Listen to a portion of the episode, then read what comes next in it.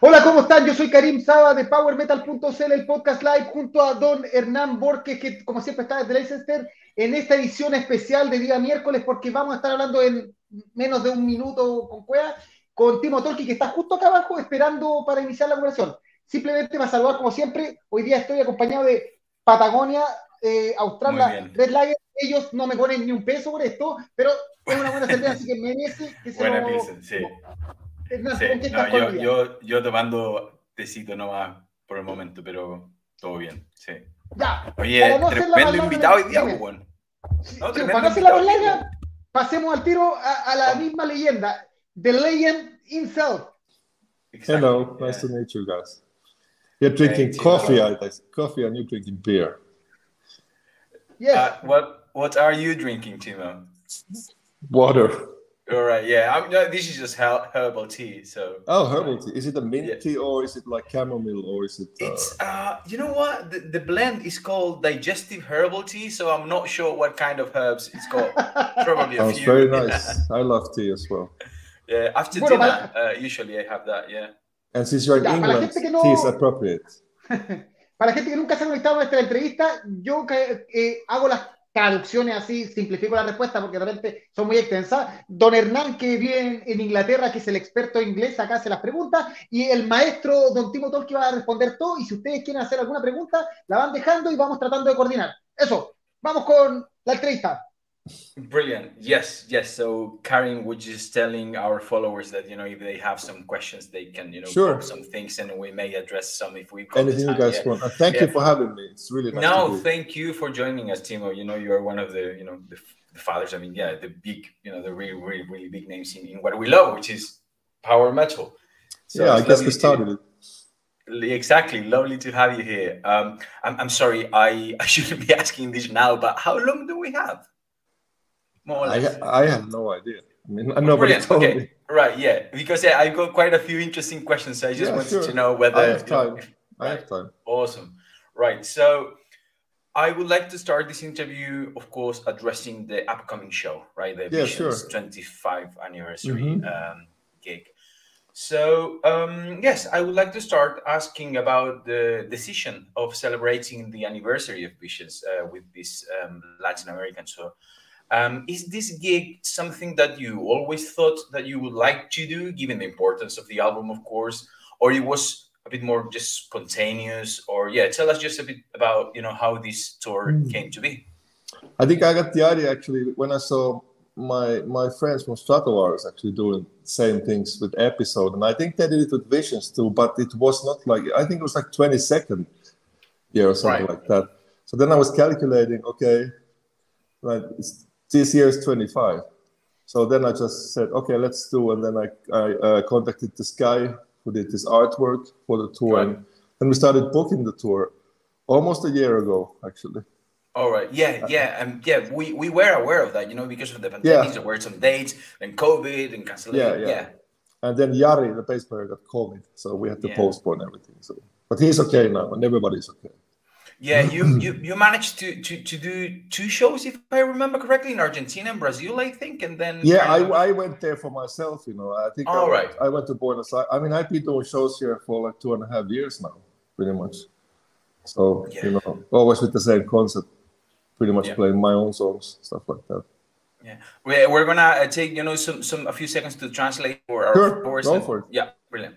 Mira, básicamente Hernán le pregunta a Timo eh, sobre esta idea de celebrar los 25 años de Visions, la razón que lo va a estar teniendo aquí en Chile tocando el, si no me equivoco, el 20 de octubre. Eh, y eh, cómo partió esto, le dijo que en verdad se dio cuenta que se estaban cumpliendo los años, se le pasaron los 20 y de repente se encontró que era el momento de celebrar los 25. Sí, dijo, que, como que como que Strato cachó que ellos estaban celebrando, haciendo algo parecido con el episodio, algo así, entonces como que ahí, ahí calculó.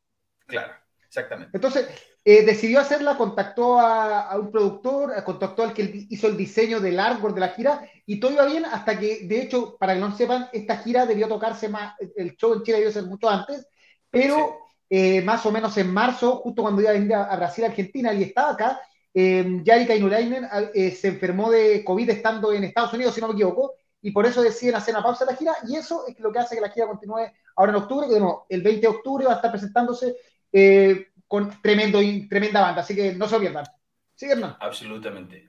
Yeah, so along the same lines, um, well, you managed to put together an amazing lineup, I must mm, say. Um, thanks. So, yeah, how do you go about choosing the musicians um, that you want to share the stage with? Is it something to do with your know contracts or the record companies agreements, or is purely based on your personal, you know, desire and relationship with them? You know, I worked for years to get rid of all the record companies, so I'm not. I'm not entitled yeah. to any contract at all. I mean, we do this all ourselves actually, and right, we, yeah. we actually promote promoters in the Santiago show. So right. it's us. Absolutely self-managing there, yeah. Totally, yeah. And actually, I know these guys. I mean, this is basically Symfonia with different vocalists. Yeah. It's the same band. Yeah. So it was kind of natural. Then, actually, Alex Landenburg, the drummer, he suggested Conti, which I actually met before, but I didn't remember meeting him. So I, mm. I was asking him like, "You look familiar, but did we meet?" I, of course, I was aware of his vocal skills from Rhapsody and stuff. Yeah. And he's a phenomenal singer. So then he said, "Yeah, actually, we met actually." And and uh, then I asked him, "Was I nice to you?" and oh yeah, you were super nice. So this is the All story. Right. Oh yeah, you, were like, Phew. yeah, I don't remember. I, I mean, this is a joke. But, you know. No, yeah, I know. Yeah. Yeah. Um, okay. No, yeah. Básicamente preguntamos cómo se armó esta banda, porque recordemos que la banda incluye a Miko Harkin, que tocaba en Sonata Ártica y en Sinfonía, en teclados, Alessandro Conti de Twilight, ya no está Twilight Force, si no me equivoco, eh, o sí, no, está Twilight Force, estuvo en uno, en uno, de los Rhapsody, el cantante, compositor principal de Trick or Treat, eh, bueno, y Jari Cañulain en bajo, conocido por Stratovario Masterplan, y Alex Landenburg, que también estuvo en otro Rhapsody y que también estuvo en Camelot, como esta banda, dice básicamente que es la misma composición que tenía Sinfonia, ese proyecto que en el que estuvo cantando el fallecido cantante André Matos, y que mm, básicamente los contactó, se armó la idea y empezó a buscar un cantante, se encontró con Alessandro Conti, que le gustó por cómo hacía su desempeño en rap y en otras bandas, se reunieron y se dio marcha a esta aventura llamada 25 años de Vision. Y, nos dejó, y nos dejó súper en claro que no tiene nada que ver con sellos, ni mucho menos, sino que todo... Ah autogestionado, digamos. Sí, fue chistoso, sí. Um, so yeah, I was reading a little bit about you know the promotion of this tour, and mm. um, besides the songs of Visions, of course, um, yeah, I read that you will be performing material from your other bands you know, Revolution, Renaissance, maybe Symfonia, Avalon. I do not know that. Uh, I mean, that basically, you know, I wanted to ask you about that. Like, you know, is this true? Are you playing some songs from the from from these uh, albums or any surprises? I don't know. Tell us a bit. Maybe, maybe, maybe. Oh, maybe. Right. Yeah. You know, let's I, keep I, it. Let's keep it that. I don't know, man, but some some fans actually send me emails because I'm quite accessible. So they, they send me like, can you send me the set list? And I'm like, it, this is really how far we have gone, you know. It's like, yeah, that that's how close you are to your fans. Come on, yeah. man. I mean, when I was, I went to see like Rainbow and I made it back in '83 and '84. I wouldn't even thought about asking them a set list before. Absolutely, yeah, no, that, that's crazy. and I wouldn't want to know it. I fucking wouldn't want to know it before. That that's the thing. I I don't understand that, that at all. This is very, this is very personal. You know, some people like to know, you know, what they're going to be playing. I am the, the, the kind of guy that I mean, if, if I'm seeing a band that I really, really, really love, yeah, I don't want to know anything about it. You know, if I am just checking out a band for the first time, I may want to be aware of what kind of albums they're going to be playing. But if it is a band like you know yourself, I yeah, yeah. like, please, please don't tell me anything. But yeah, there was this one guy who actually said the reason is that he needs to memorize the songs again and I, I, actually answered, well, why don't you listen to the records? Exactly, yeah, exactly, yeah.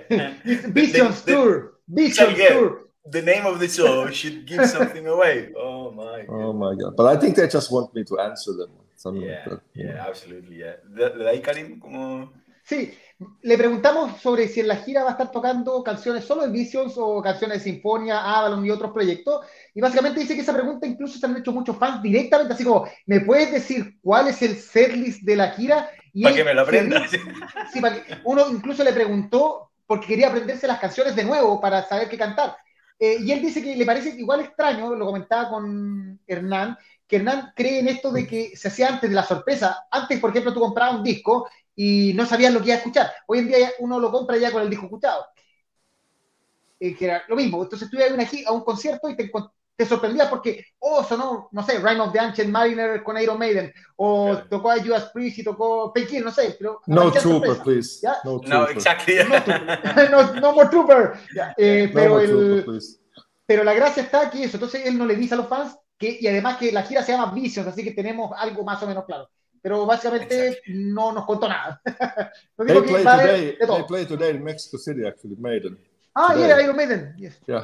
Oh, yeah. Yeah, in some yeah. small club. A small club? No, That's a, my, my, no, I'm joking. Yeah. yeah.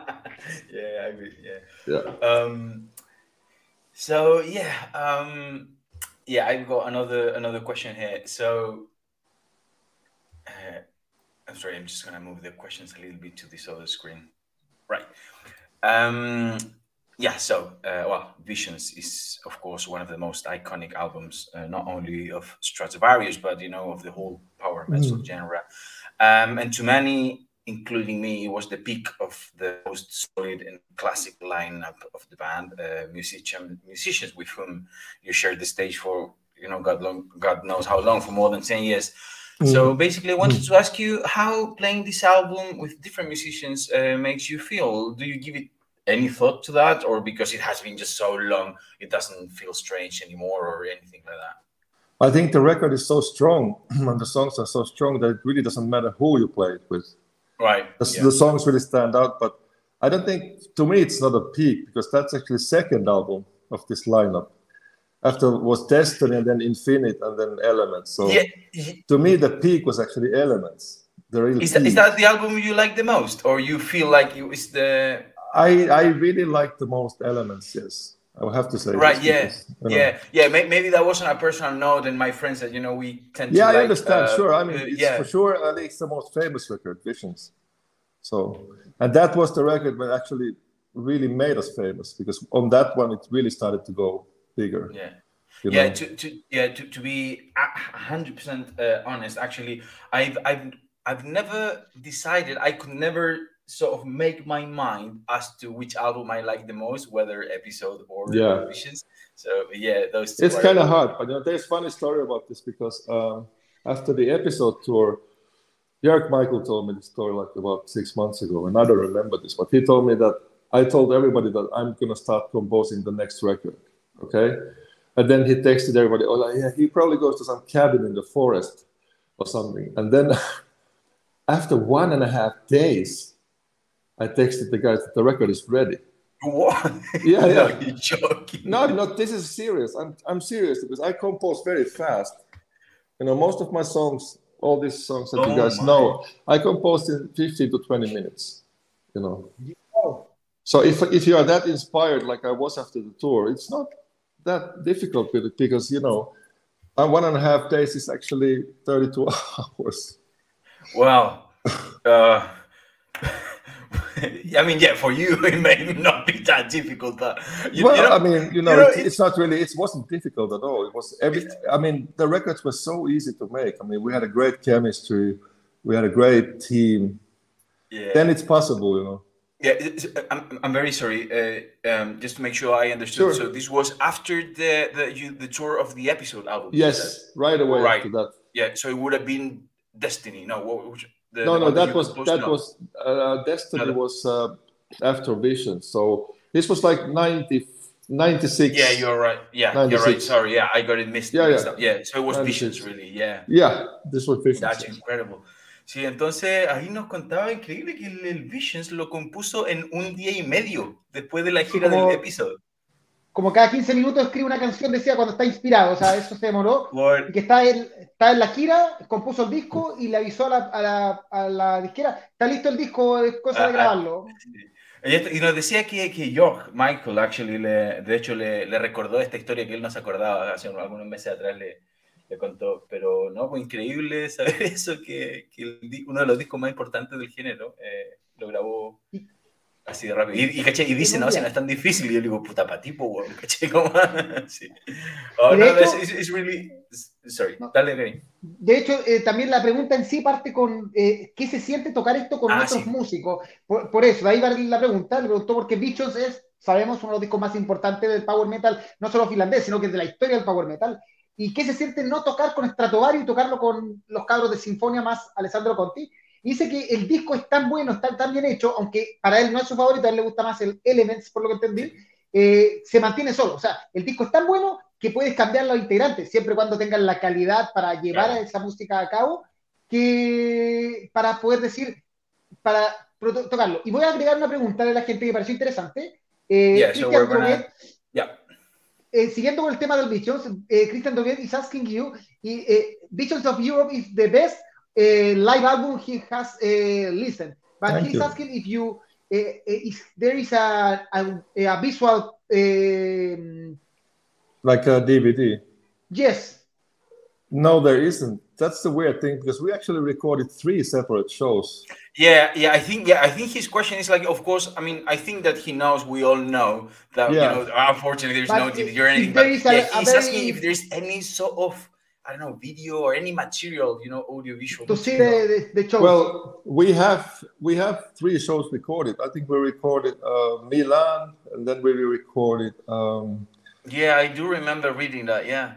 We recorded uh, Sao Paulo at least those two, and but there were always some really weird technical problems, you know, and we could never really release those. But we have those tapes for sure, and maybe in some years we can get together and maybe release some of these songs because not all of them are like technical It would problems. cool. Yeah, yeah. That yeah, that would be absolutely brilliant, man. Yeah, I yeah. mean, and, and I'm sure I'm sure it would do well in science, but yeah. Yeah. th- So yeah, to to an- sorry, just to answer to our to our friend. I mean, we recorded Via sorry. Funchal in Sao Paulo. That's like six and a half thousand people. We sold it out. So that was which a cool sorry, show. which which ones was that? Sorry. Tim? That was Via Funchal. We recorded uh, Sao Paulo show. That was like six and a half thousand people sold out the show. So we recorded that show.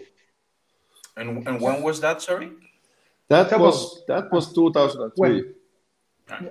Elements. Dice que, ok, dice que el, que el- que el concierto parece que se grabó, se grabó, existen grabaciones, pero eran, salieron mal, por tanto no las puede procesar. Ahora, dice que en el futuro, quizás si se conversa con la banda, todo, ese material salga, porque al final, hoy en día, eh, el concepto documental permite que grabaciones, la gente quiere verlo, aunque no sea perfecto, Claro. eh, sería bastante agradable del Bichons. Y una segunda pregunta sobre el Bichons. Eh, another question about Bichons. Eh, Rea Scott is asking, eh, what happened with the guitar that you have with the design of Visions? But that's even more strange because somehow I think I lost it. I mean, I gave away a lot of those guitars, and some of them I broke on stage. Right. And Yeah. When did I break? When it, whenever I broke a guitar on stage, it was just because I had a really bad sound, and I get to become angry. So I was like, I remember always this show in Madrid, Spain, playing a festival. There was AC/DC headlining, so I had a horrible sound, and I'm, I'm thinking to myself, I'm going to break this guitar. but, but but then I was hesitating, and then I saw a guy in the audience with a Nike shirt saying, "Just do it." But that was a sign for me, and they're like, you know, that's where it happened, and you know. right. Yeah. But Sí, actually, para- when I when I was in Chile, Santiago, back in 2019, when I started to do these gigs, somebody comes to me in the hotel in there and, and has that guitar. cool. And I'm like, I'm like, really. what? How, how how do you have this? Yeah. I have no idea how it got Uh, it. uh, of course, I mean, I, I don't suppose it was the original. He got it made to look like it, I suppose. He never told me, but it was the guitar. So maybe he ordered it from Japan. So I had a re- I had a endorsement to ESP Wow. Tok- Tokyo. so- right. But I was I was really surprised to see that Yeah. there. you know. Bueno, bueno un, un- un par de cositas. po. Eh, a ver, claro, de- en respuesta a la guitarra, decía que no, que no se acuerda, que la dio o lo que sea, pero que un huevón en Chile llegó con la guitarra Sí. al hotel. Entendamos que hay una guitarra, cuando para esos tiempos hay una guitarra que tenía el diseño del Visions. Entonces, eh, le De pregunté. hecho, es la que sale, en lo- es la que sale en los videoclips, ¿no? Sí. En The Speed of Light. Entonces- sí. Mm. Entonces, eh, Scott nos preguntó qué pasó con esa guitarra y eh, nos cuenta que la verdad no tiene ni idea. Sabe que al parecer se perdieron y que alguna había, eh, habría sido quebrada durante eh, en alguno de los shows, pero que dice que el año 2019, si no me equivoco, en una, o un poco antes vino a Chile y apareció alguien en el hotel con una guitarra idéntica, que no pudo resolver la duda porque le preguntó y no le dijo si la guitarra fue hecha por él o fue una guitarra, pero que era idéntica a la original, así que no tiene cómo saber si es una guitarra, si es la real o no. Bueno, sigamos con las preguntas, Hernán. Right, uh, let's carry on with this uh, guide. Um, oh yeah, yeah, there was a lot of. Um, I mean, we really wanted to make this question because uh, you if, if, if I understand, if I understood correctly, you kind of announced that this may be your last tour, or, or like it, is, it may be the last time that we see you on stage. It sounded like a farewell. So maybe. I mean, it's um, right. I I have seen the declining of the industry way before pandemic, you know, and it's like uh, everybody goes to the big companies and and then the middle middle way, middle how you say like uh, bands in the middle and the smaller bands are suffering from that. So I play as long as people come to see me, you know. But when I when I start to see that it's declining, which is not really still, then it's time to do something else. Also, it's hard to be in this position because I've done like I composed like 400 songs, you know, and uh, I, I, to do yeah. to do something like creative uh, because people always expect certain songs from me and they want their black diamonds and their paradises and whatnot but I, I can't do it that way you know and I, i've never composed any song for my fans. I have to please myself. So if somebody loves that stuff then that's that's the coolest thing on earth but i cannot base myself as an artist a composer producer to please my fans with music yeah. you know? Yeah absolutely yeah. Uh, Sí, mira, le preguntamos, porque hace un tiempo, hace una, debe ser un mes, eh, eh, un comunicado donde decía que prácticamente eh, ojalá la gente fuera a este show porque él no puede prometer que haya más giras. De hecho, hay lugares donde no, va a pasar, se disculpa, pero puede que esta sea su última gira. No lo tiene claro, no es un anuncio final. Y le preguntamos exactamente eso, ¿qué pasa? ¿Por qué esto? Y dice que, que básicamente que él toca mientras haya gente que quiere ir a verlo. Y cada vez se da más cuenta que cuesta que la gente vaya a ver shows por los precios, por la cantidad de shows, por lo que sea. Entonces, eh, el trabajo, sobre todo porque él no trabaja con una, entendamos que él es autoproducido. Este show, básicamente, él se comunicó con una persona en Chile que hizo todos los contactos, pero él está siendo completamente autoproducido. Cuesta mucho porque no quiere tener que ver con sello ni nada. Y, y, el cansancio, si no es bien recibido, o sea, si él va, a una, va, viaja a una gira y no tiene gente que lo vea, al final lo desgasta. Por lo mismo cuando compone, él compone porque le gusta, no por los fans. Entonces, si a los fans le, gusta lo que compone, la raja, pero en el fondo eh, él quiere disfrutar y, esto de tener que viajar, de repente que encontrarse con que no hay nadie, sí desgasta. Entonces, en el fondo es una, es una realidad. Él eh, esto cansa a los músicos y como él no tiene obligaciones contractuales con nadie, mientras esté disfrutando va a seguir tocando y si deja de disfrutar va, va a parar. Básicamente, eso es. Yeah. Um... So yeah, uh, right. So you know, we, we, had a bit of an introduction about uh, this upcoming show. Now I want to take you to to to um, to some grounds. Yeah, relating your uh, more like the career, you know, some more personal stuff, etc. Sure. And then we're gonna go back to, to it in terms of uh, what's coming up for Chile. So, in this sense, I would like to ask you about. Well, you know, we've been talking about you I have had a really, really, really long career with some mm. incredibly successful times, especially in the 90s and early 2000s, and then also yeah. some of the moments that seem to be more difficult for different mm-hmm. circumstances. So, yeah. um, if so, yeah, if I ask you about you know the good times and the maybe not the so good, the not so good mm. was uh, looking in retrospect uh, which moments would you say were the you know the happiest that bring the happiest memories or the biggest highlights of your career? You know those that you cherish the most, and then on the other hand, uh, which were the most difficult times for you as a musician? Well, let's get the bad news first. right. I think the most difficult time was really from like 2004 to 2008 when I left the band, actually. Right. Because you know we went up. Every record was more successful. Every tour was bigger you know, every record was really also for me. It was like a, as a composer, I was I felt that I really succeeded to take it further. And then after that, you know, when you reach the top and the ceiling, where do you go? Yeah. So without repeating, because you can always repeat if you want, but I don't want to really repeat that. So then, um, and you know, it's like a kind of a bad marriage with like five of guys married. Yeah. And there's like some something starts to irritate you, and Yeah. it's of course all in you. I mean, you are projecting yourself to the other people, and, and then I had a great guys with me always. I mean, I was, I actually, what I feel the most sad is that I never sit down and looked who I play with. I never sat down and I relaxed and man, I'm playing with Jens Johansson, Timo Kotipelto, Jörg Michael, and Jari. I never took time to feel grateful for that, really.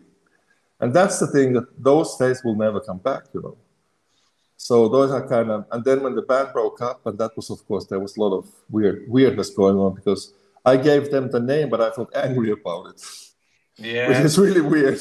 Yeah, because I do remember, I do remember yeah. Uh, that you had the rights of the banner. The banner was yours. and You could have done something different, but you decided Yeah, to actually, yeah. yeah, yeah. For way. me, it was such just there was no way to con- continue with that name, so I gave Yeah. I gave it to them. But I, I actually didn't realize how difficult it was to get out from that because it was part of my life for like 24 years. Yeah, absolutely. Yeah. You know, so maybe you translate the bad things first.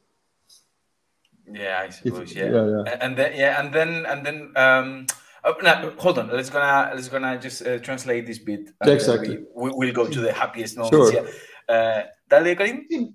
Básicamente, eh, la pregunta va o sea, de toda esta carrera tremenda que ha tenido um, con altos y bajos de Thibaut Tolki. Le preguntamos cuál piensa que es su peor momento y cuál es el mejor momento. Contestó lo primero de parte que vamos a hablar ahora, que es lo más triste. Y dice que básicamente lo más triste fue pasar de ser la banda top a decidir, porque era un, había un, un mal matrimonio, o sea, no estaban bien ellos, decide terminar, separarse de la banda, y que eso claramente fueron años de tristeza, años difíciles para él, que incluso lo lleva ahora a, pensar que nunca se dio el tiempo de darse cuenta mientras estaba tocando que al lado tenía a Timo Cotipelto y al otro lado tenía a James Johansson y que era una, eran tremendos músicos. Entonces, mm, que de alguna forma se da cuenta que incluso no logró disfrutar de la tremenda banda que tenía, eh, que eso claramente eh, le da mucha pena.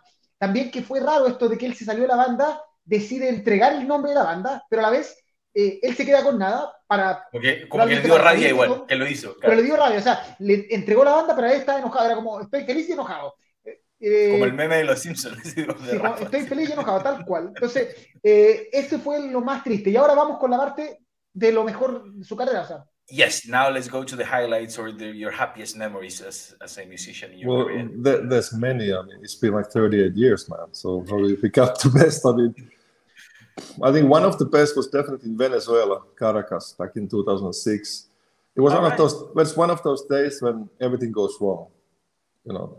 Right? And we, we fly there from Mexico, I think, and then we are in the middle of a huge thunderstorm with a plane, and we're like really turbulent landing and stuff. And then we go to the hotel, and it's raining like a really motherfucking a lot.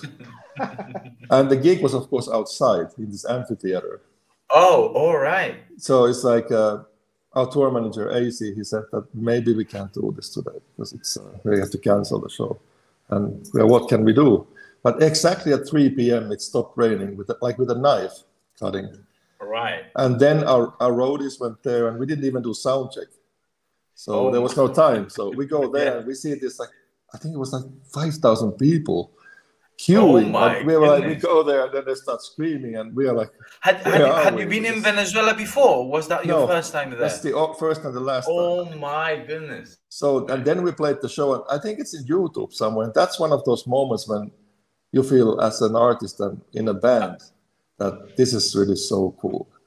I'm gonna look it up. Yeah. Yeah. I'm curious now. It's yeah. there. So I mean, the people were singing. They always sing here in Latin America, but you know, some people were crying and they were really emotional. So I remember that show. That was I think top three of all the shows of my whole Right. career, which is like five thousand shows. You know. oh, man. Oh my. Yeah, I, I played like 5,000 shows in 60 countries. So it's been a road. It's been a long road, man. Our, I hope I hope we have some Venezuelan fellows connected right now. You know, we you know we have some people from from different Latin American countries sometimes connected. Yeah, so, I was yeah. actually planning to go there now three shows, but there was like a, from the Finnish government, there was like a travel ban. Yes. yeah. know, I, and I, I just, yeah, I'm sorry, I'm really, I'm really sorry, but I really couldn't go this time, and I hope we can do it again next year because I really loved that concert, and I would love to have gone there. So yeah. that's definitely yeah. one.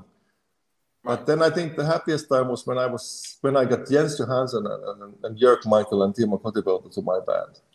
You know, that oh, was yeah. like you know when, when we when, when, we like yeah. I mean episode times when we were in Finvox Studios recording that, and we we just knew that we have it. We just knew. Everybody, every, everybody felt it. Ok. Vas, le preguntó la, ahora sí, la parte, lo mejor de que se acuerda. O sea, dice que hay momentos grandiosos, pero hay uno en particular que se acuerda. Es cuando fueron a tocar a Venezuela el año momento 2006. grandioso. Ah, un momento grandioso, tocar en Venezuela. Que dice que tomaron el avión para allá y de partida había una tormenta enorme, una tormenta de mierda, así de fucking. Eh, llegó a Venezuela y seguía lloviendo, estaba destrozado todo. El, apareció AC, el famoso manager de todas las giras, y les dijo que prácticamente era imposible que tocara con ese desastre que tenía. Y de repente la lluvia paró, como a una hora de empezar el show, no habían probado sonido, nada, y fue como que les dijeron: la lluvia paró, eh, toquen se presentaron, habían más de 5.000, más de, no me acuerdo. Eran como 5.000 personas, era la primera vez que tocaban en Venezuela. y que la gente emocionada, desatada, llorando, y que tiene dice que incluso puede que en YouTube esté dando vuelta esos videos, pero que fue impresionante, o sea, que fue sorprendente con todo lo que costó hacer ese show, eh, y cómo salió. Y por otro lado dice que uno de los tiempos más hermosos que lo ve ahora es haber estado en la misma banda y tener a su lado a Jens Johansson. Fue a George claro, cuando logró, cuando lo reclutó, o cuando, claro, cuando, cuando tuvo la, la, la, la, formación con Jens Johansson, George Michael y Timo Cotipelto. Esa fue la mejor, el mejor tiempo. Sí. Yeah, well, th thanks for that, Timo. That was uh, memories for you to share with us. Yeah. Um, let me see ah, what... Y se disculpa, se disculpa con la gente de Venezuela, si alguien nos está viendo, que tenía toda la intención de ir a Venezuela, pero lamentablemente eh, hay problemas con la entrada, con las visas, todos gubernamentales, que hacen imposible ir a tocar. Eh, a él le encantaría tocar de nuevo en Venezuela, le encanta venir a América por cómo la gente se entrega, todo, pero lamentablemente por un tema de visa y de problemas gubernamentales no puede entrar. Entonces, por eso no puede ir. Yeah. Um, yeah. Along the same lines, um, it's, it's, it's, quite similar actually to, to, the question before, and maybe we addressed it to some extent. But yeah, mm-hmm. I, I want to. I always ask my my interviewees about um, you know, like if there is a particular moment that you remember or a decision that you made at some point in your career that you re- regret doing, and if so, which one would that be, and what would you have made different? You know, if you had the chance, say, you know, to travel back in time, kind of thing.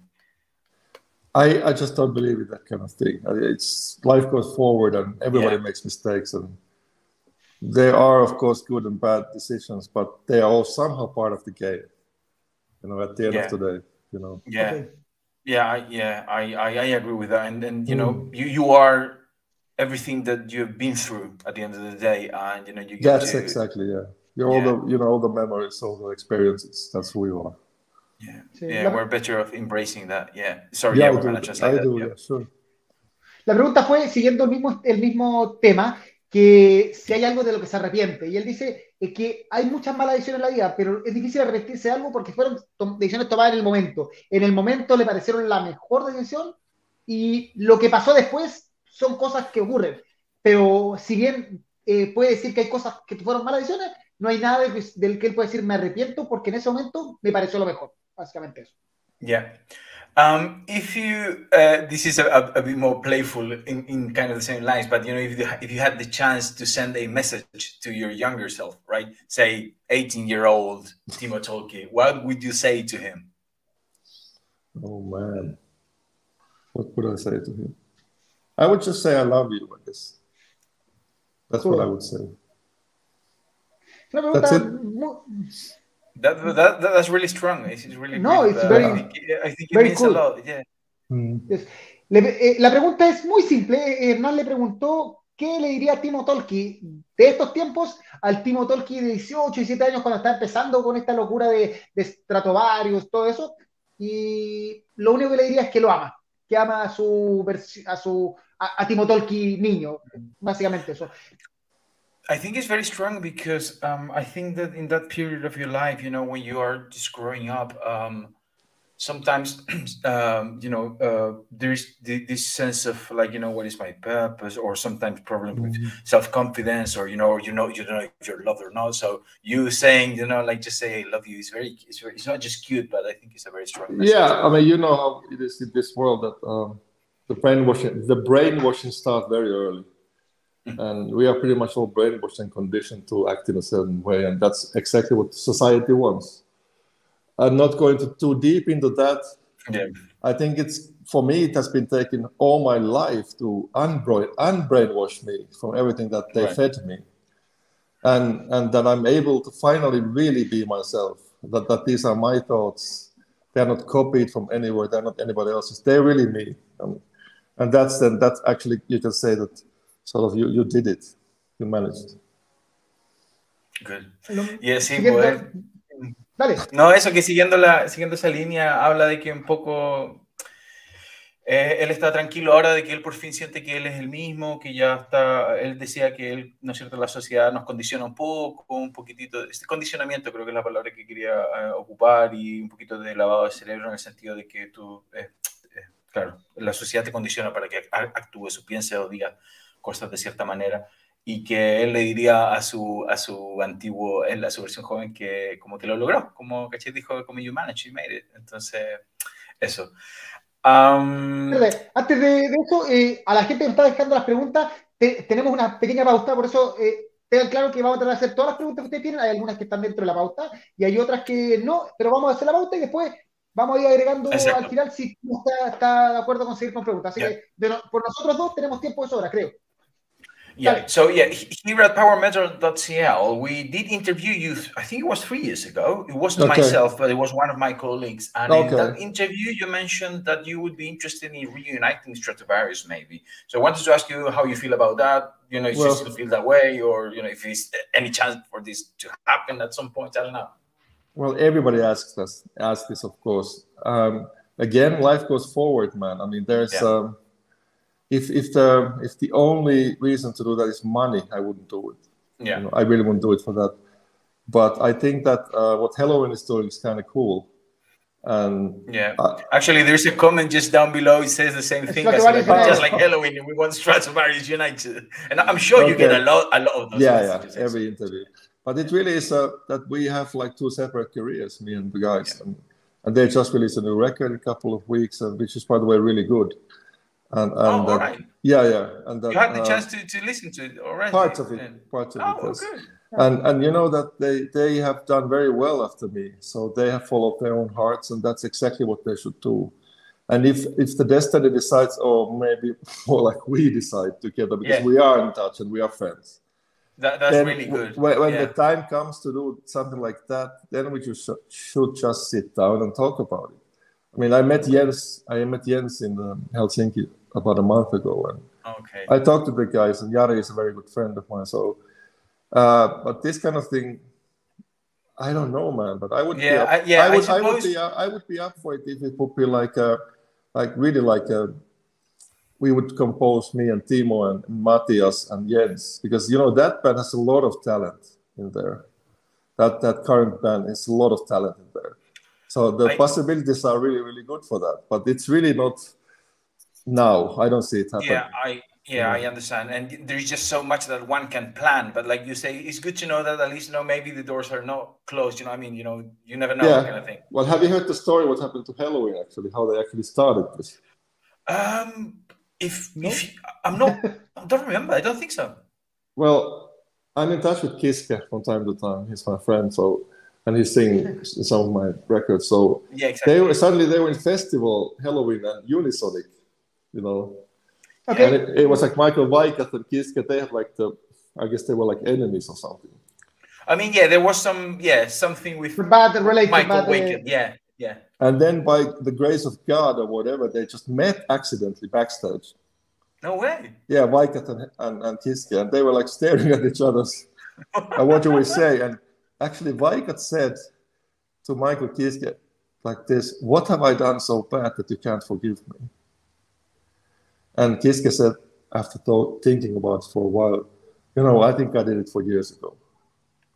So that was the starting point of this Pumpkins United. Cool.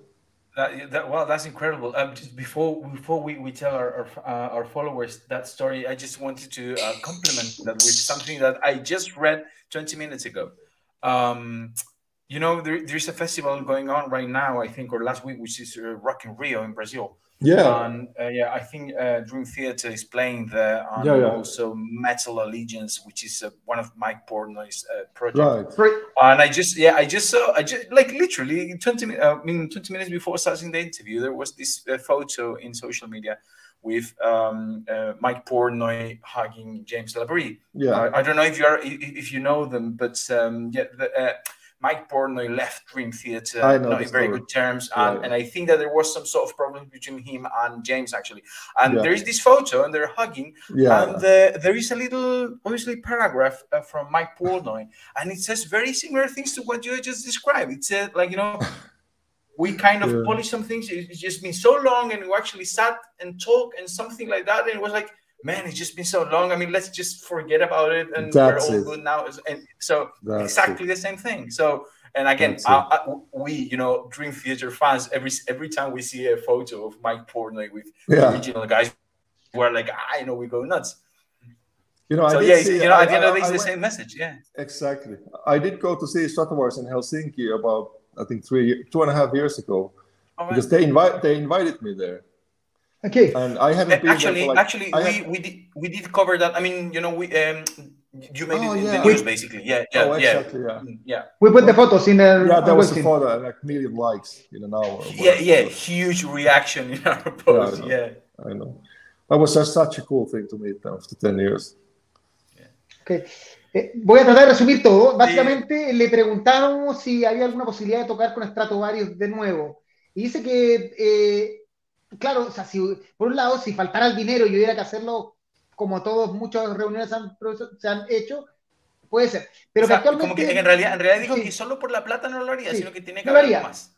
pero en el fondo eh, que dice que está en contacto con Stratovarius, de hecho se encontró lo que decíamos hace poco, que se encontró con Stratovarius hace dos años, lo invitaron a un show, compartimos nosotros esa foto, eh, y que está en contacto con ella y que está feliz, de hecho escuchó gran parte del nuevo disco que se lanza próximamente, Di- Dice que le bueno. gustó, sí. que dice que le gustó, que está muy bueno, que está feliz de que a pesar de todo, que de todo lo que pasó, que Stratovarius haya seguido adelante, que ha crecido mucho, que es una banda con mucho, mucho talento y que no se niega al futuro. Si el destino o lo que sea llega a hacer que toquen, que, que, se pueda crear juntos, lo van a hacer, pero que en este momento no lo ve como algo natural, en este momento tal cual.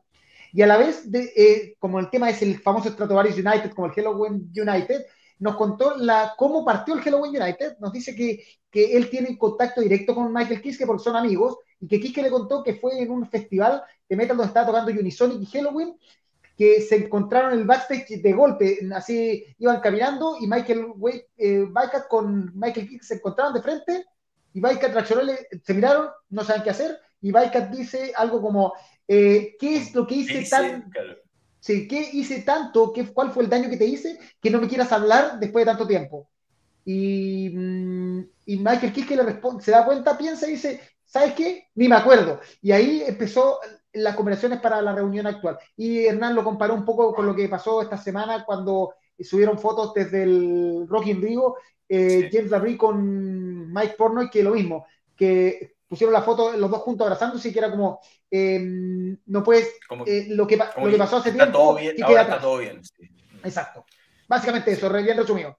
Sí, exacto. Yeah, yeah. Uh, it's uh, it's, it's really it's really um, on a personal note. It's really nice to hear you, Timo. Like you know, you sound very wholesome and very like um yes, like you know, life goes on, goes forward, and you know, no animosity. If if it Yeah. happens, it's gonna be great. If not, you know, Yeah, like yeah, I yeah. think that yeah, that's I suppose yeah, that's the right approach. I- I think. I'm very happy and content, but it took like 56 years. yeah, exactly. Yeah. Uh, Timo, I wanted to ask you something about you know I uh, I already asked you uh, about you know your favorite Stratovarius album. Uh, I Mm. wanted to ask you the same thing about about you know your other bands and all your projects. You know what albums do you cherish the most? You know, like is it Avalon, Revolution, Renaissance, uh, Symfonia? Avalon, not, Avalon, not so much. Avalon is more like a project of the Frontiers record company. All right. So, Another you know, Frontiers project. yeah, Yeah. Another well, project. yeah, yeah. Well, actually, you know, In- in- Avalon, Avalon must podcast- have been. Oh, hold on, hold In on. this podcast, give. we every time we say that this is a Frontiers project because all the Frontiers projects are the same. I want to I want to give Avalon some some credit here Me too, because some, it yeah. must have been one of the I don't know one of the very first, you know, but when Avalon did it, it wasn't like now, you know, now you've got 30 No. of those projects, you know, Yeah, yeah. for, you know. I think that they had in mind to jump into Avantasia bandwagon. you know. I will go for another beer. Oh, yeah. have a good Let's one. talk. Just talk. I think Yeah, they had, but- they had an idea to go to that bandwagon with um, you know Avantasia and, and call it like But but but say but yeah, but say among your other albums that you have you have done yourself or maybe participated, you know, what, what kind of albums you you, you really well, for like? me, it, it's got to be Hymn to Life, my second solo record. I don't know if you have heard it, but that is very important record for me because that is Yeah. so so brutally honest. I, I was gonna say your your solo projects obviously sound very personal. I think my music is personal, man. Yeah, Anyway, yeah. but- I mean, but but maybe even more personal. You're right, and Hymn to Life definitely is like that. And and funnily enough, I composed that song, that record on tour, Infinite Tour, all right. because on the contrary, what people might think that there's a lot of time on tour to do nothing, and if there's anything Is else, there? to- I, I, wouldn't have. yeah, yeah, that. yeah, there is a lot. I mean, you, you come. Let's say, I mean, in Europe, we we we did like six weeks, and we lived in a bus with 15 guys. You know, like 15 guys means 30, 30 tennis socks. Oh my. and of course we had like a, um, uh, off day. We had a hotel but mainly it was bus. And then you come to the city it's like 10 in the morning and you play at the 10 in the evening. So it's 12 hours nothing to do. Yeah. so what i did was i booked myself into a hotel in every city and then i just started composing songs with i think i had like fostex 4 track. Yeah fostex 4 track uh, recorder. And i composed the whole hymn to life on that tour Wow, that's, that- that's interesting to know. Sí, entonces no, no estaba com- yo le pregunté un poco por los álbumes que a él le gustan, eh, de, de- de sus otros proyectos, y decía que quizás hablan, quizás no tanto, porque era una cosa un poco más, un proyecto de Frontiers, y ahí nos reíamos. Ahí está. Pero después hablamos, claro, después hablamos de, él nos decía que su segundo eh, sol- disco de solista es un disco muy importante para él y que le gusta mucho y que es algo que de hecho compuso en, mientras eh, la gira del Infinite. Él decía, aunque ustedes no lo crean, cuando uno está de gira hay caleta de tiempo muerto. Entonces él se iba a un hotel en la ciudad donde estaba, eh, porque estaba todo el día en el bus con, con, con, su, con su banda y el crew. Entonces decía que, claro, trataba de irse a unos hoteles donde, en cada ciudad donde llegaba y ahí trataba, ahí componía, y ahí compuso ese, ese álbum. Em, then, But I have to Uh, say, uh, I have to say one yeah. thing for Frontiers because they it's their right, you know, to do that business model like that. That they've been very good Yeah. to me. I have nothing bad to say about these guys. In fact, I met them in Helsinki about three weeks ago before I came here. We talked Oh, about good. certain things, talked about certain things, and they actually asked me if I want to do one more Avalon, and I said no, I don't. No, it- for, for real, we love Frontiers because Frontiers now is working a lot with uh, Chilean people. It's uh, one Yeah. of the places the, of the Exactly. Yeah. records uh, that are uh, looking for a, no, a lot of guys from Chile, Argentina. Yeah. Yes. So for us, yeah, it's, it's- a- actually, it's, a, it's- it's a joke. It's like a joke. yeah, yeah, yeah, it's ju- yeah, we're just being a bit silly, but yeah. There's a lot of talent in this continent, you know, but it's really that Frontiers, it's their business model, and, and Yes. I have nothing against it, but it's more like No. being a producer. I need to have certain amount of control, you know. Yeah, And with Yeah. them, it's like they want to have the control. So there's like a conflict of in- interests. Absolutely. Yeah. No, we, we actually make jokes uh, about it because uh, you know being being such a big record, I think you know there's so many releases, and then you listen to them and you know in, in a lot- our a lot of in our projects, style, in our genre, yeah, there's Yeah. quite a few that sound very similar. So one cannot help but wonder how do they why all these things sound the same thing? It must be like a frontier sort of you know It's they have their- the control it's- over it's their the control. writing. So- yeah, yeah, they take control. I mean, it's really uh, um, the company of the Serafino Perugino is like the president of the. And he's actually a cool guy. He's uh, he has a vision that he follows, and I respect that. Yeah, You you know, know, I do. actually, like Karim said, you know, we just joke about it, and obviously yeah. we do have our criticisms with, you know, with any album or company, whatever it is. But um, It's yeah, hard to please just, we're just being silly, but yeah, It's very hard to please everybody. You know? Oh, yeah, absolutely, yeah, no, absolutely, yeah. Básicamente hablamos de nuestra típica talla de Frontiers que sacan discos de Frontiers, todo, pero le explicamos que es una talla. dice que Frontiers se sacó de hecho para plantear un nuevo álbum de Avalon y que no está muy de acuerdo porque él actualmente quiere estar fuera de los sellos y el tema de, de los sellos que quieran tener control eso no le gusta mucho. pero, él dice que no tiene ninguna, como que todo bien con ellos. Mala onda. Dice que son bacanes, como que tiene buena onda, sí. Um, right, Tio, so... Uh... Of course, I gotta say that I have a very dear memories of Symfonia with Andre Matos.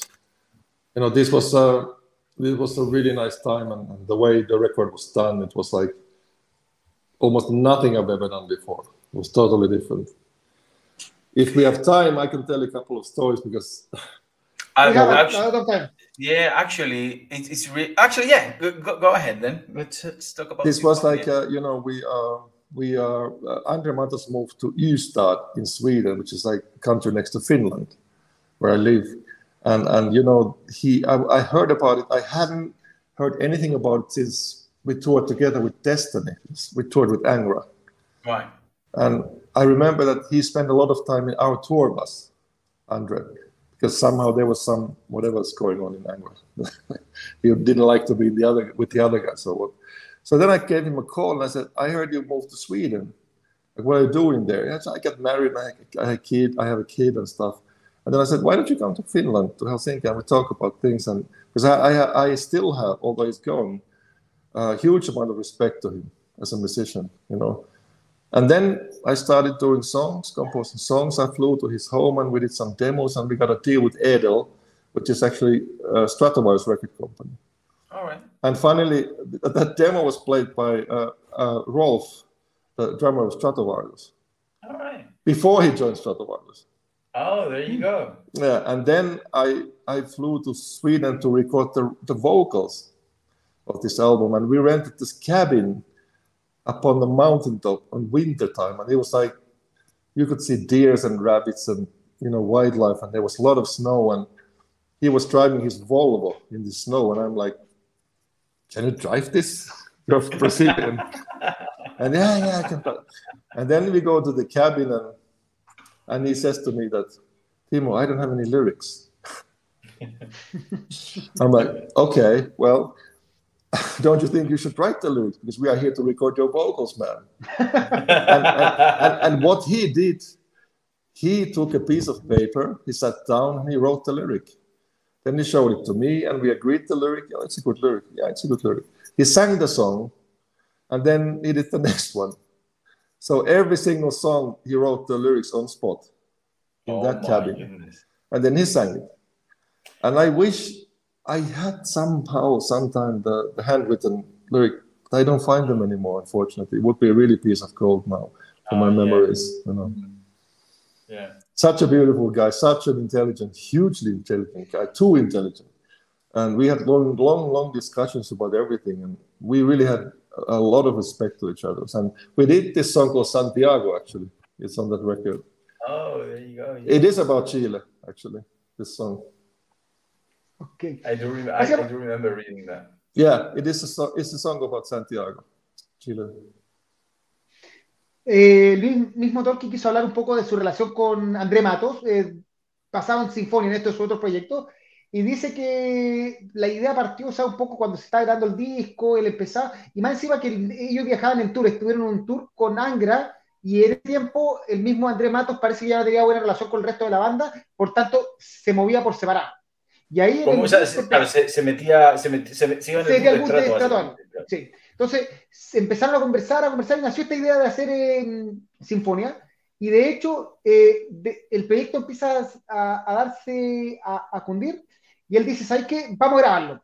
Y se consigue una cabaña eh, arriba de una montaña en Finlandia, si no me equivoco, donde no, en, Suecia, en, Suecia, sí, para grabar la voz de, de, este Para grabar la voz de André Matos, se va con él, se van los dos, eh, dice que había nieve, que pasaban los ciervos, pasaban los conejos, todo. Llega el momento de grabar las voces, André Matos le dice, eh, tengo un problema.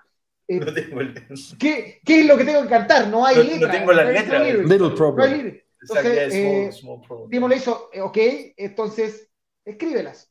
Y ahí entre las conversas, todo, nace toda la letra y toda la composición de, de, Sinfonia. De hecho, la canción Santiago es básicamente de Santiago de Chile, habla de eso. Entonces, eh, y que era una persona espectacular, una persona con que tuvo mucho contacto, con que hubo una excelente relación, que lamentablemente ya sabemos lo que pasó con, con André Matos, pero espectacular. See now, thank you for, for, for sharing those stories with us, Timo. Actually, obviously, actually, you um, I had a question about Andre, you know, sure. later on the guide, but I'm, I'm very happy that it came naturally yeah, that you shared those stories, mate. Um, we have a um, not, not just because he's from uh, South America. Actually, we were yeah. talking the other day in, in our podcast um, about that he was uh, he must have been the first South American metal hero for us, if you know what I mean. You know. Yeah, he uh, was actually. The whole Angra yeah. guys were. I mean, they were they were huge in Japan. I mean, they sold gold with uh, Angels Cry, which is hundred thousand records for, for uh, foreign bands. That's a really I, amazing, you know, thing. Oh, absolutely, yeah, yeah. On, on a, on a very personal note, I have never ever ever heard anything anything sound like Angra and what yeah, yeah. back then. I just I just have the highest the highest, yeah, yeah, highest sure. of respect for, for these guys and uh, and then on top of that from from testimonies like yours you know and other people from the scene we yeah. have come to learn that he was a really beautiful warm soul yeah that, he was that, sometimes difficult yeah i would imagine so but who isn't exactly yeah yeah but never uh, well, arrogant, never arrogant, never violent, mm, never yeah, like no, all the yeah, all the geniuses they say, you know, have some. Well, he certainly uh, was one. I mean, I remember we were playing the Symfonia, this Lasting Child, which is Angra's song, and it's like yeah. he showed it to me, and I'm like, what is this? I have no idea what's happening to this song. I mean, he showed it because he was, he was a great piano player, so he played on yeah. the piano. He says this goes like this every note changes, every chord changes. I'm like, I don't get it, man. I don't understand anything about this. So what I had to do, I had to write the, the chords on a piece of paper for the live show, and I was re- reading the chords. I, I didn't get it. I still don't understand what he did it on that song, but it's like a really complicated contrapunct or whatever, classical stuff, because he was a classical piano player. Yeah, he was. I think he was trained, or I don't know if self-trained or trained by in a huge class. No, no, he, he went to some music school in Sao Paulo. Yeah, formally trained. Yeah. Yeah, he was formally trained. Sí, entonces sí estábamos hablando un poquitito más de, de André. Dale, está contestando a la gente. Dale, sí, no, eso estábamos hablando un poquitito más de André. Eh, nos contaba algunas tallas de sinfonía, de que una canción Last in Child, que era de Angra, que cuando, la cuando querían tocarla en vivo en sinfonía, Timo decía que era súper complejo y que no entendía qué era lo que era, entonces anotaba un poco los acordes para poder seguirlo. Entonces sí, alguna, algunas tallas de, de, de, de André. Um, right, Gio, let me see what else I've got here. Um, the other collaborations. Uh, I've... Um, do you do you like being invited to do collaborations timo? Because obviously like you know you have collaborated with a, a lot of people you know ale Lande, Edguy Avantasia um, yeah. it, it is um it is something that you enjoy. There's some fun memories about it or well i am, is, it, very, it's more like a chore? I don't know. No it's i'm very selective but i do stuff like that. But actually i just met Tobias Sammet at the airport accidentally in helsinki and i haven't seen him yeah i haven't seen him also like 10 years or so and my little big friend from Fulda, there he was, and I went and we hugged, and we had a lot of memories, of course. I mean, the funniest thing was that on, I was doing press for the episode in, in Germany uh, in my hotel room, and I had a full day of interviews. And the last interview was done with the guy called Tobias Sammet. Uh, no idea who he is, of course. And then this, then this guy opens the door with the CD player, and the first thing he says to me is, "Sorry, man, I'm not a journalist, but this was the only way to meet you." And I would like you to produce our next record, which was then Vain Glory Opera. So he, he cooked up this kind of thing to meet me, and then he played me the music, and I loved it. And this guy is amazing, you know. And and he uh, he called me every day to ask questions about stuff, and I told him because these are not secrets, you know. I've been helping bands and musicians. It's it's really um, not a secret, you know, these things, and and publishing merchandise. He, he asked me a lot, lot of questions. And, but yeah, that was a funny story about him. He actually, yeah. he actually came to see me like that as a journalist.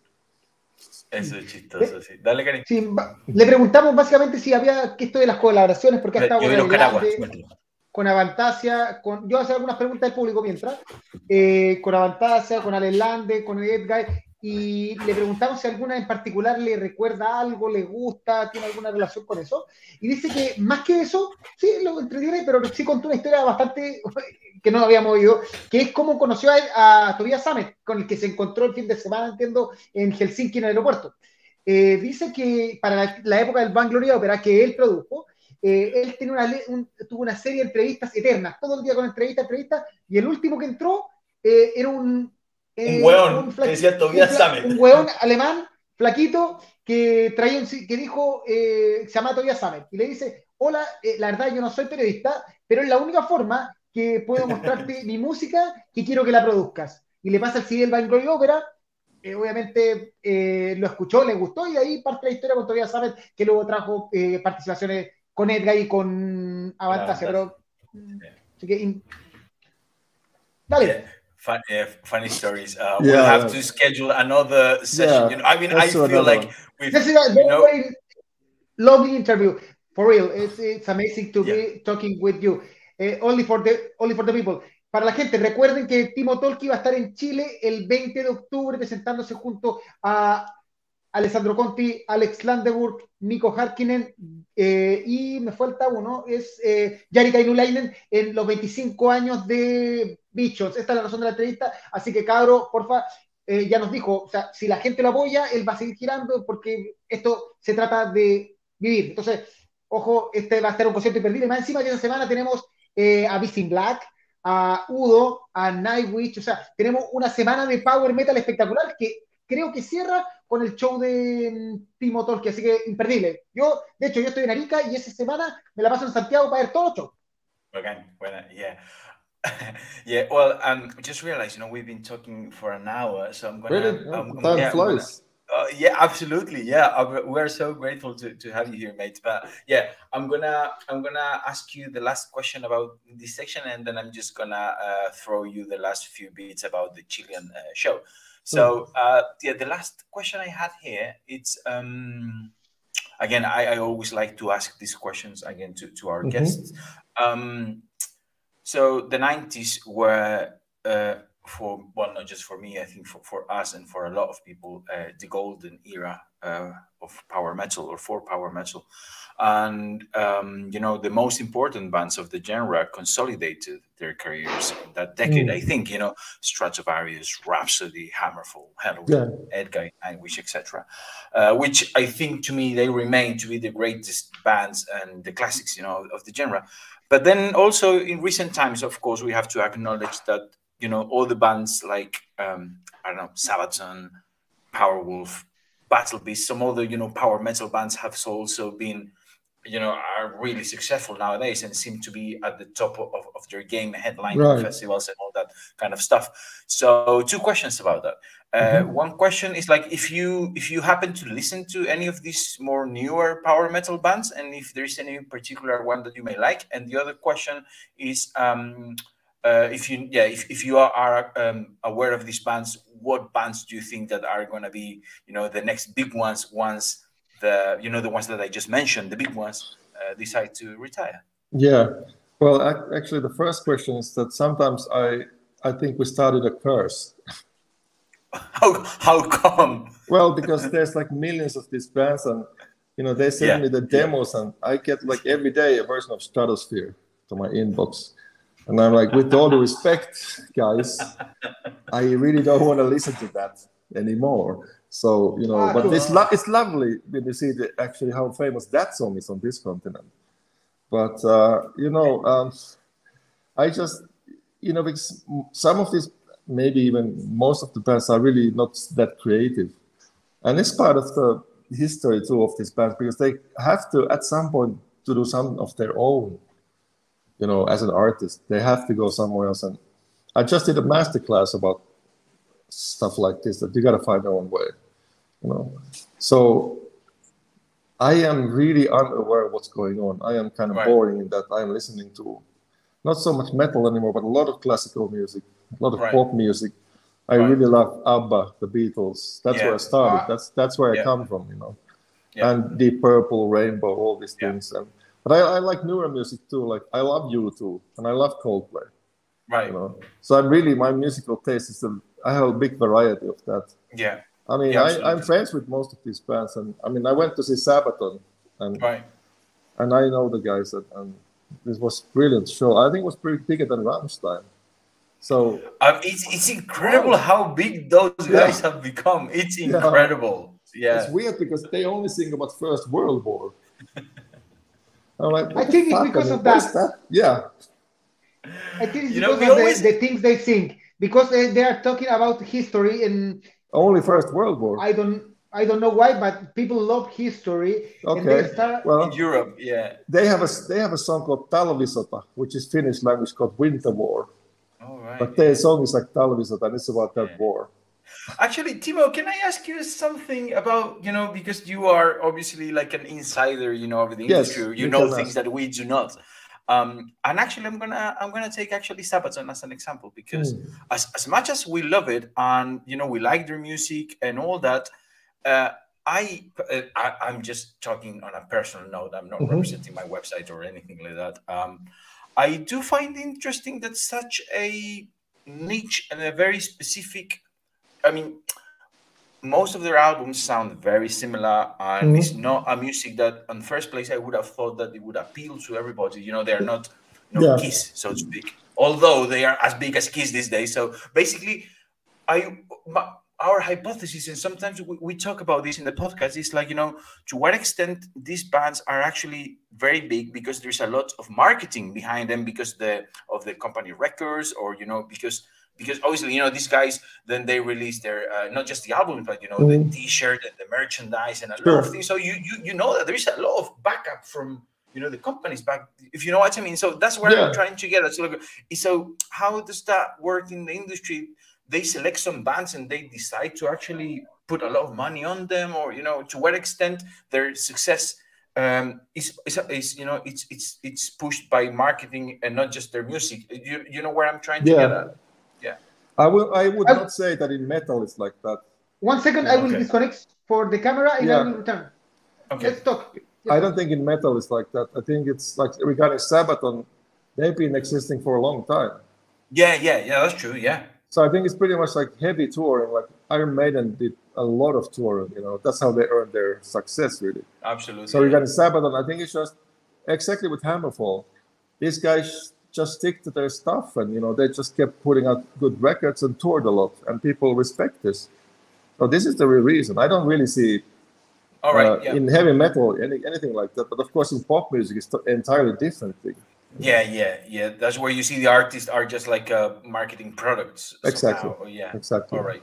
You know, but it's, it's good to know your opinion, man, because uh, yeah. sometimes I, I cannot help but wonder. As like, mm, this seems like a band. You know, it's, it's a band of a of a no, uh, it's not. The word direct no, no, yeah. I mean, and, and, and I was and I was using Sabaton just as an example. I'm not saying yeah, yeah. they are like that, but you know, they they they are one of these bands that are really, really, really big. And uh, I think yeah, it's fucking I, weird that everything is about second, uh, first World War. Why first? Why not second? Yeah, and the the other thing that uh, that we think plays a, a big part in their success is that, especially in Europe, I think, mm. and maybe or maybe in in all of the Western world um, you know, uh, bands that actually dress up and bands like you know put up a show and yeah. a lot of lights and all that.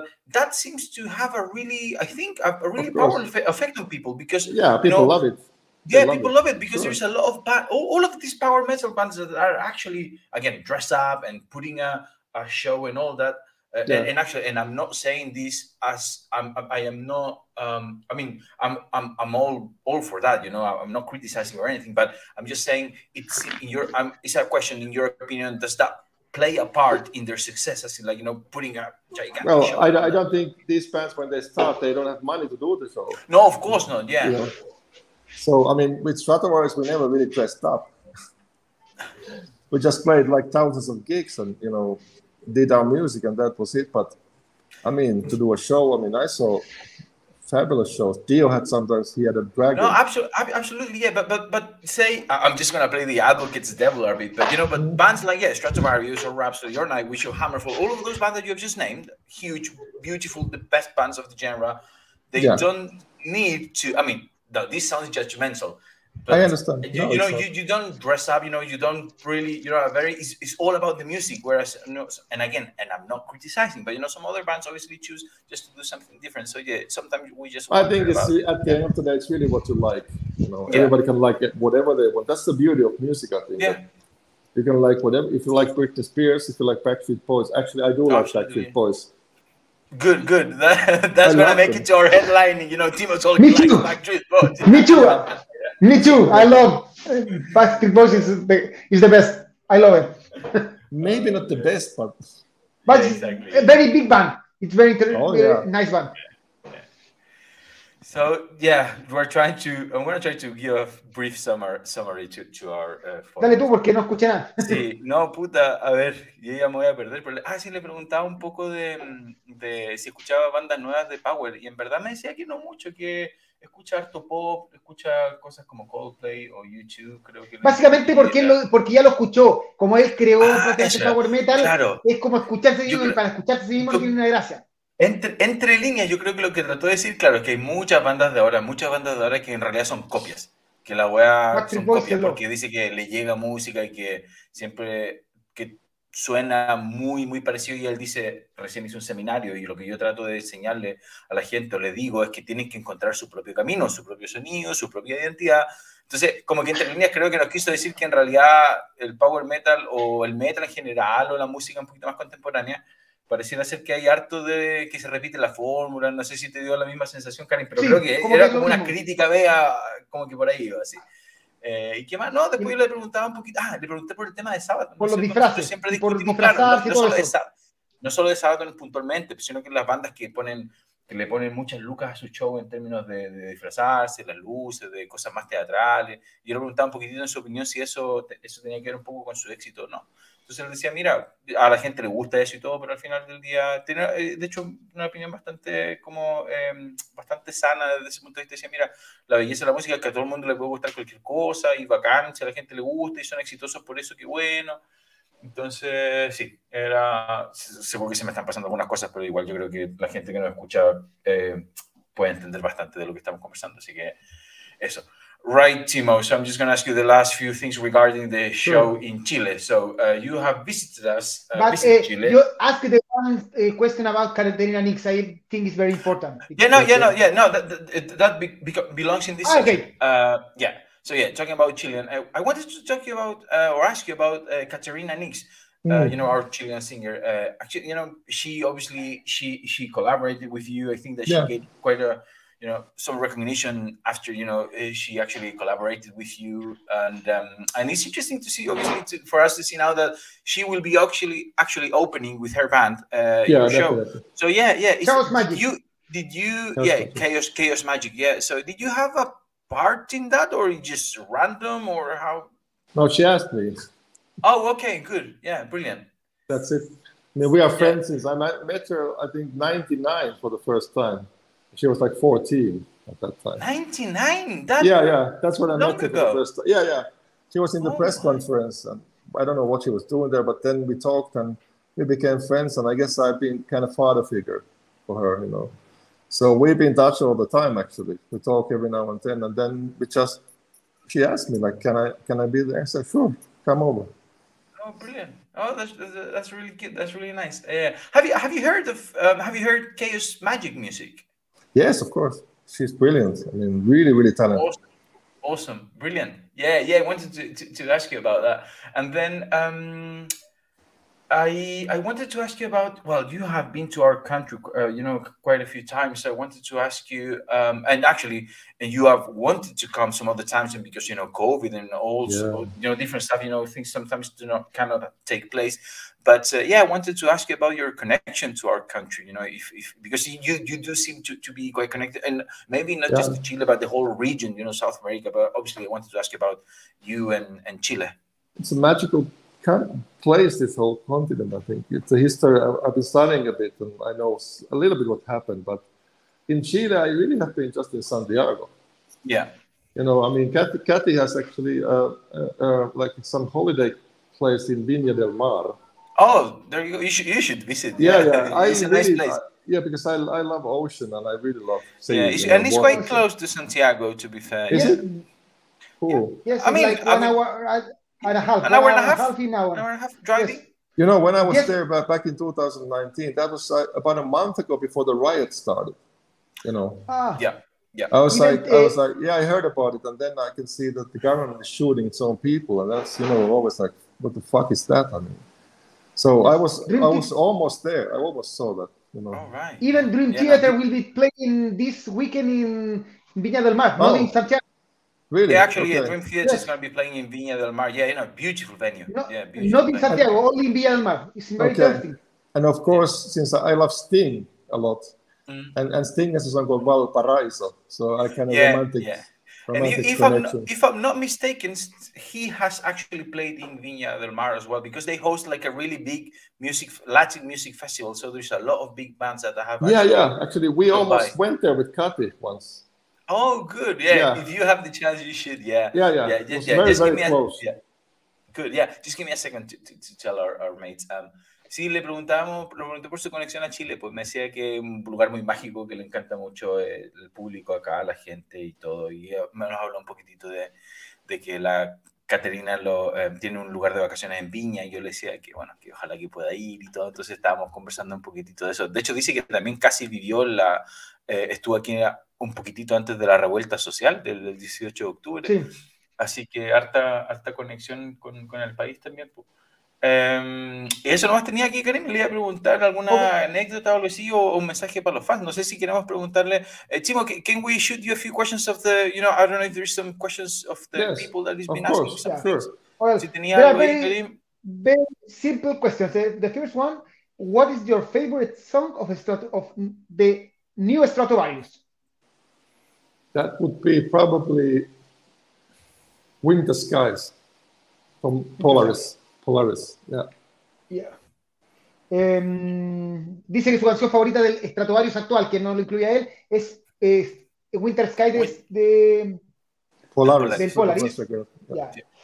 Oh, Timo, I wanted to say you seem to have a quite a good grasp of Spanish. Have you been studying? Is your time in Mexico helping? What, what's going on there? I'm afraid I only speak bad stuff. they teach me the worst things.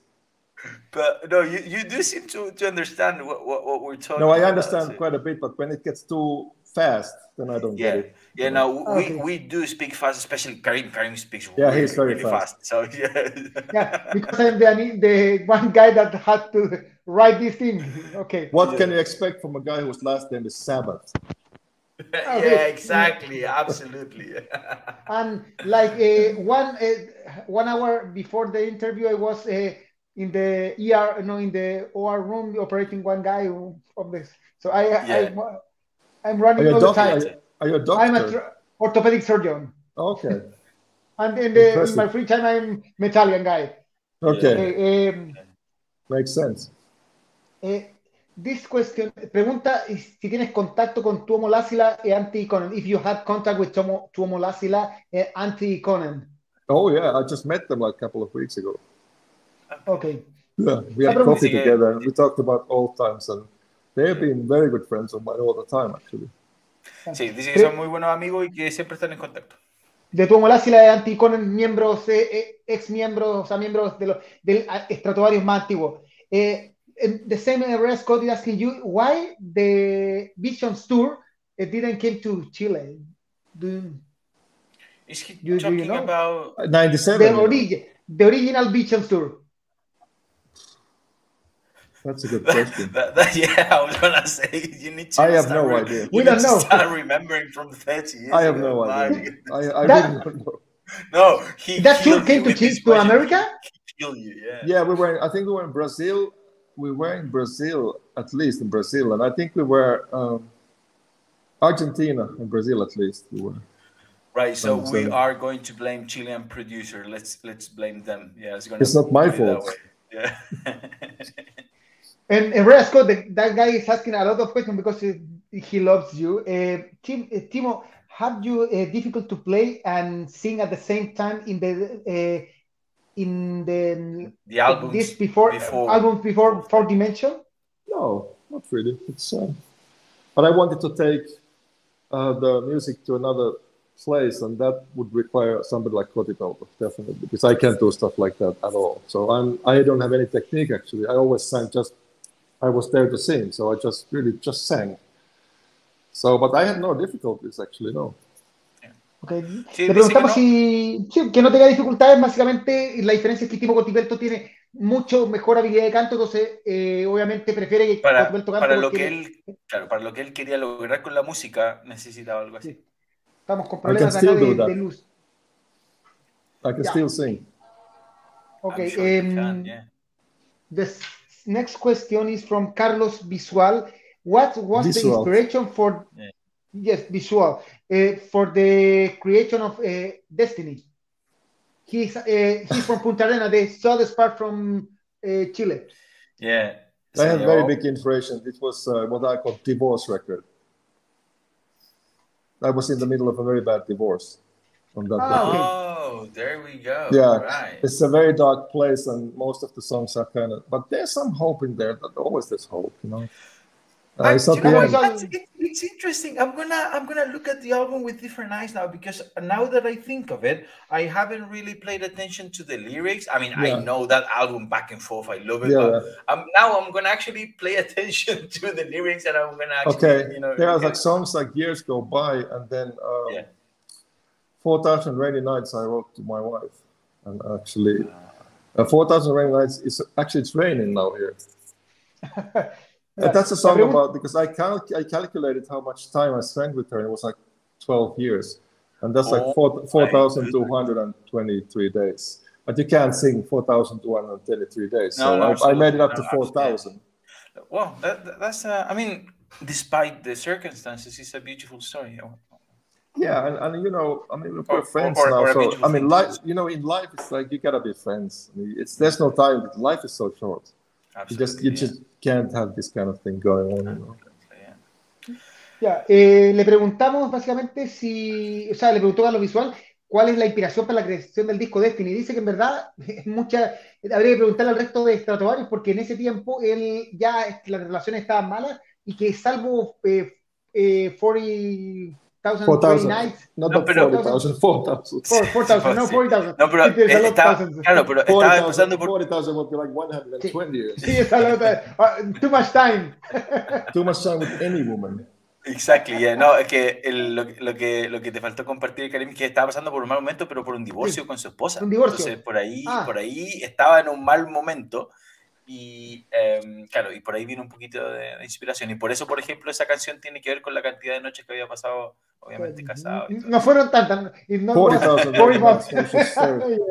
40,000.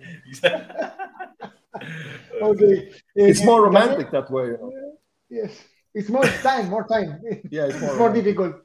But okay. it's, a, it's a really long time to spend with, oh, yeah. with anyone. Yeah. Okay. 400,000 really nice. eh, Daniel Robledo pregunta: eh, have you... have you? Yeah, it says basically, have you ever thought of actually singing again in like recording, you know, in a studio? Because he says, I saw him in a show in Blondie yeah. in 2019 singing "Hold On to Your Dream," yeah. and he was really good. Or you know that you did it well, basically. Mm-hmm. Yes, I have so, thought about it. And are you gonna do it? Who knows? You should, mate. You should. God only knows. You, you know maybe like a bonus track, you know, like or like an EP or something. Maybe, you know? maybe yeah, more. You should, you should. You should. I, am sure your fans would, would love it. I would be curious to, to hear you, mate. Yeah. I, I, I, was actually trying to find some old videos of Stratovarius today. You know, yeah, there's a lot of them for the for, for this interview, and yeah, mm-hmm. it, and and it's it's um it's it's lovely, and it was and actually I didn't kind of even remember because you know like the classic times or all the albums that you love uh, or you know, you, yeah, you the always, beginning. Yeah, beginning. so yeah, and I was like, oh yeah, I remember Timo actually used to sing. Yeah, yeah, first three yeah. records. So. Yeah, absolutely. Yeah. Um, ¿Vamos cerrando, Karim, o, o tenía sí, un par de preguntas más. Un par de preguntas más. Eh, le preguntamos si esto de que si ha pensado volver a cantar en estudio, dice que no lo ha pensado. Hay que ver cómo sea. Eh, O sea, dice, dice que sí lo ha pensado, pero que no sabe. Como que ahí va a cachar. Pero Puede dice que ser. sí lo ha pensado. Mm. Dream Space Part 2? Yes or no? What's with this part two and three and four hundred and you know?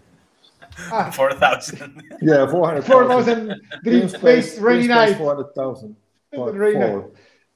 Dice que Sí, hubo como no, mucha. no- no tiene, no, no tiene una respuesta para eso, en verdad. Yeah. Eh, Humberto Muñoz is asking if you will play in. Ah, no, he's, he see you. He's, he's asking if you will play see in Mexico. No, dice que los vio. No, pero además pregunta, en, otra pregu- en otro lado dice que Ah. pregunta si. Will you return to Mexico to play? No. Yes. I am yes, in Mexico. playing. Yeah, he, Yes. yeah, he's playing in Mexico right now. Yeah. I just played the two shows here. And I have a show here in, on Friday in Durango. Then I have a show next week in Torreon. Then I go to Guatemala. Then I go to Costa Rica. Then I go to Patagonia. Then I go to Paraguay. Then I go to Uruguay. Then I go to Colombia. Then I go to Peru. Then I, Chile, of course, Argentina. It's a 26 gigs, man. See you later. Okay. Uh, oh, what was I gonna say? Is it my under? I think I think I um. Are you recording one of your shows in Mexico? Mexico City, 29th of October. Circo Should Volador. that should we then expect like a Blu-ray or something? Or At least we're gonna rec- or- at least we're gonna record the audio. oh, all right, yeah, Okay. okay, okay, yeah. Um, if he Carrasco is asking if you if Fright Night has an influence of Helloween or another band. Fright Night. Oh, Helloween weird. was a big, big influence to me when I heard them. Like back in, I think it was back in '86, '87, and then later, um, of course, everyone loves Keepers, and then Yeah. ki- I got Kiske you know to sing with me and all that stuff, and we met with Kai and great guys, great band, great music, a lot to Yeah, be I- thankful for. Yeah, absolutely. Actually, actually, his question, he, says like, you know, you had influence, like he acknowledges that you had influence from Helloween, but he's asking if there was another, or if it, you know, you were inspired by another band. I think that. That's, Well, Rainbow for sure, Rainbow, Yeah. the Purple, classical music. yeah, the classic know. stuff. Yeah, Iron Maiden, Black Sabbath with Dio. I mean, all, all Yeah. those things. And then pop music, ABBA, Beatles, Yeah. those melodies, know, that's pretty much where I come from. Speaking of Beatles, I forgot. I mean, I wanted to mention something. I just didn't want to interrupt you, but you know, when you when you were uh, actually uh, telling us, when you were surprising us, saying that you know that you did actually uh, sort of wrote you know visions in you know two days, Yeah. and then when you said something about you know the lyrics, uh, uh, Andre writing these Mhm. lyrics very quickly as well. I just I, I I I immediately thought of the Beatles because you know, and then you know when you start studying a little bit about the Beatles, then you realize that these guys, you know, they would record an album in one day and they would write songs in half an hour, and you know that kind of reminded me that kind of Oh, yeah. No Yeah, auto tune there.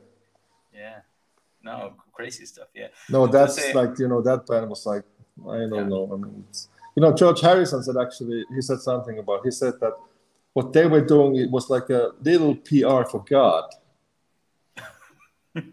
he said this, Harrison. I don't know if he was joking, but that's what he said. Yeah, no, they were something else. They were something. You know why they stopped playing gigs? Because nobody listened to them. Everybody was just everybody was Oh, just oh. screaming, like fifty thousand girls screaming. Oh yeah, yeah. You, you yeah. can see Lennon in actually in this uh, Shea Stadium. He's introducing a song. It's like next song is called Nikita like this, no language. And then he's doing like this, like watching to the heaven, like what's going on? yeah, they were doing PR for God. yeah, and, yeah. Then they were saying like uh, that sometimes our equipment broke and, and we didn't play anything, but they just kept screaming. They didn't even notice that we didn't play.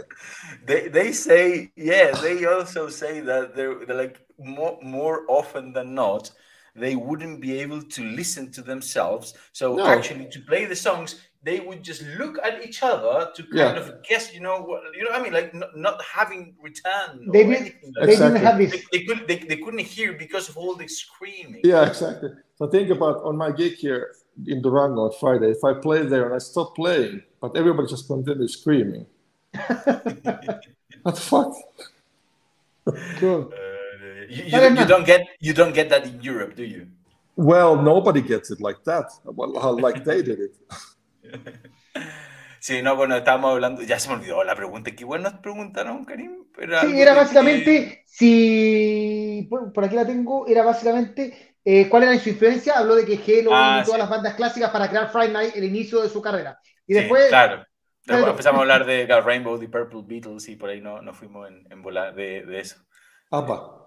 ABBA. ABBA, también muy importante. No, ABBA, I love ABBA. I think uh, now all the, the Sweden uh, metal and rock music like uh, Ghost, they, they draw inspiration. Battle Beast, Beast in Black. They are very the ABBA metal. It's like uh, listening ABBA, but with a metal sound. I think. Yeah, yeah. When I was 14, I had an ABBA poster on the wall. Yeah, yeah that's brilliant. I think that right, that yeah. is the no. I think, I think is we're very, reaching.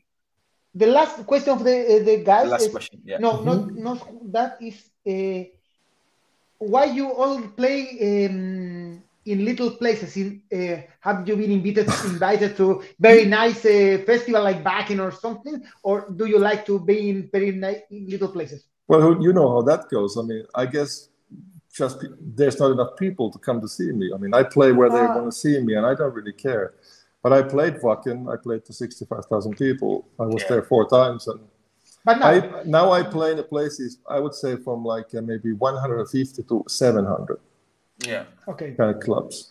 And to I, me it's like and you know people are loving it and that's enough for me. I, I would be you know you know I don't live in Chile anymore so I'm not really sure about numbers but I would reckon I would believe that you're going to have much more people than that in this show, aren't you? Oh, this How is many... going to be yeah, this is going to be sold out. I think it's it's getting there, and I think it's wow, capacity is like 800. I think.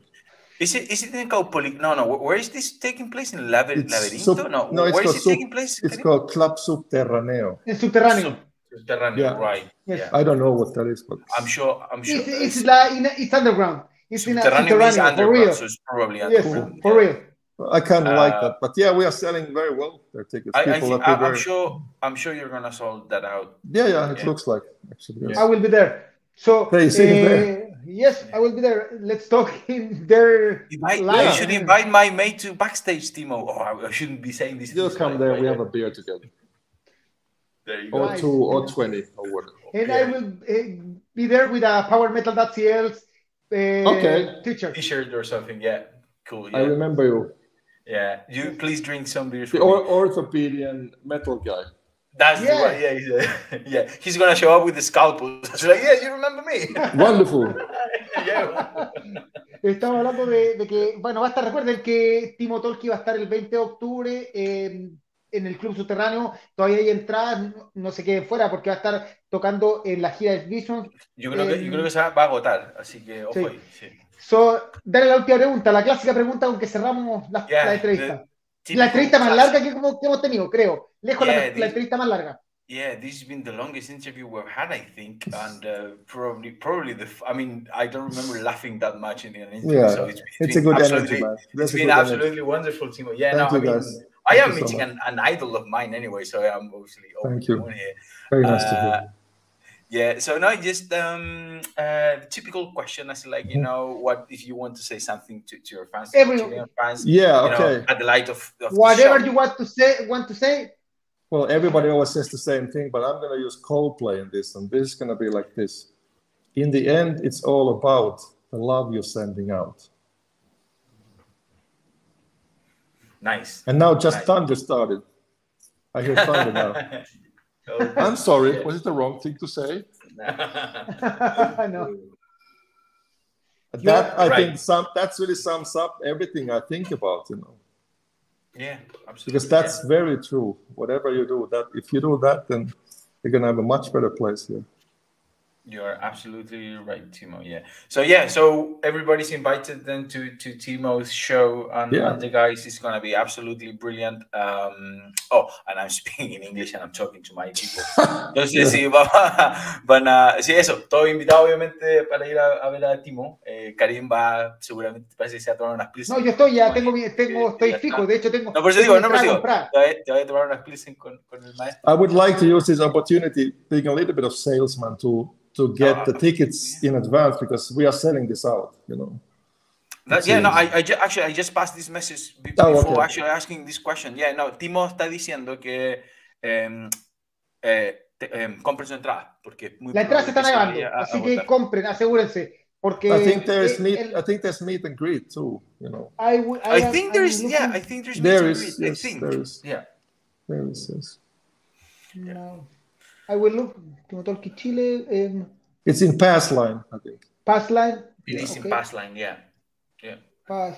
Let's look at.